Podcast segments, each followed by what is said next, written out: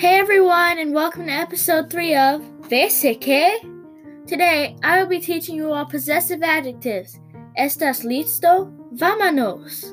Wait, wait, hold up, wait a minute! Oh, wait, that reminds me. Hold up, wait a minute. Wait, we don't have time for that. Before we start, I have a special guest. Bienvenidos, por favor, Aaliyah. Hola! Before I teach you some sentences, let's go over a few rules about Spanish possessive adjectives. The The first rule. rule about Spanish possessive adjectives is if the noun is plural, everything else must be plural. Example, mi pluma es azul, mis plumas son azules, meaning my pens are blue. I interrupted you because I was so eager to learn. Anyways, the next rule is everything must match. Like you're wearing a polka dot sock and then you're wearing a striped sock. It makes no sense. No sense at all. Example, tus hermanos son perezosos, meaning your brothers are lazy. Okay, now that you know the rules, let's start with some simple sentences. Sentence 1. Mis hermanas son muy bonitas. My sisters are very beautiful. Hey, that matches for you. Everything matches in this sentence, just like the example for the second rule. Oh, I forgot to mention, there are a few phrases slash words to use when using possessive adjectives. Tu and su both mean yours, but tu is used when you're talking to someone your age or a younger child. And su is used when you're talking to an adult or someone in authority. Mi means my when you're talking about something you own. Example, mi, perro, my dog. I don't have a dog, just mention that. Nuestros and nuestras mean our.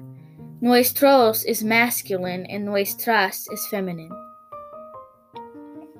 You have to use these words in possessive adjectives in Spanish because if not, then they aren't possessive anymore.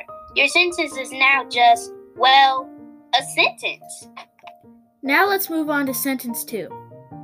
Sus perros están muy tranquilos. I know you're probably thinking, Excuse me, ma'am, but what in the world does that mean? I know what it means. It means your dogs are very calm. Uh, the your, the your in this sentence is used when you are talking to an adult or someone in authority. Good job. Good job, child. Next is sentence 3. Nuestra cocina es tan grande que literalmente podría convertirlo en un parque de trampolines. What does What that does that mean? mean? It means our kitchen is so big, I could literally make it into a trampoline park. Ooh. Anyways, here's sentence four for you. Did you get it? No? Okay. Mi casa es tu casa, meaning my house is your house. Next, sentence five. Tú eres muy gracioso. Meaning, you are very funny. Aw, thank you. I wasn't talking about you in general, but you're welcome. Now we have some nice phrases for you all. Like, ¿Dónde está mi asignación? puedes traducir eso para todas, meaning, can you translate that for everyone? It means, where is my allowance? Oh! Okay, so Wait a minute! Did you hear the joke? what what joke? What joke? You said, oh, queso, meaning cheese. hardy, hardy, hard. Moving on now. Sentence six. ¿Cuál es tu restaurante favorito? My favorite restaurant? Mi restaurante favorito es un restaurante. A restaurant, doesn't matter. I know my favorite restaurant. Please let me tell you my favorite restaurant. Ay, Dios mío. What is your favorite restaurant?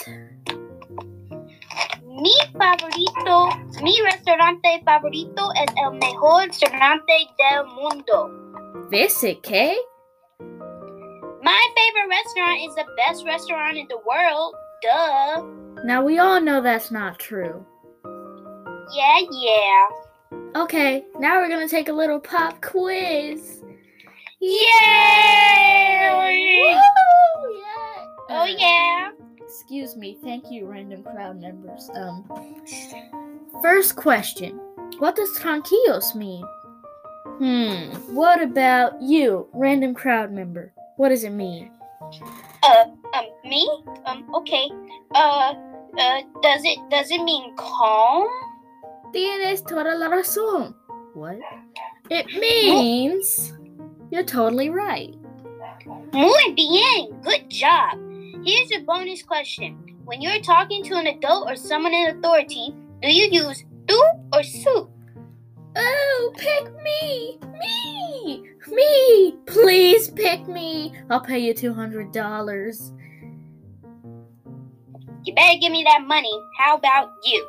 Yeah! Yay! You're not getting paid. You use su. Ah, rip off. Eso es exactamente correcto. When talking to an adult or authority, you use su. Now, here's the next question for you about how large is my kitchen? I know. Tu cocina es muy grande y lo suficientemente grande como para hacer un parque de trampolines. You sound out of breath, child. Um, I didn't call on you, but thanks. That's the end of this game show. and the end to this episode. Hope you all enjoyed. Y gracias por escuchar. Como siempre, y manténgase seguro, saludable y listo para aprender. Thank you for having me. Muchas gracias. Por supuesto, adiós. Adiós.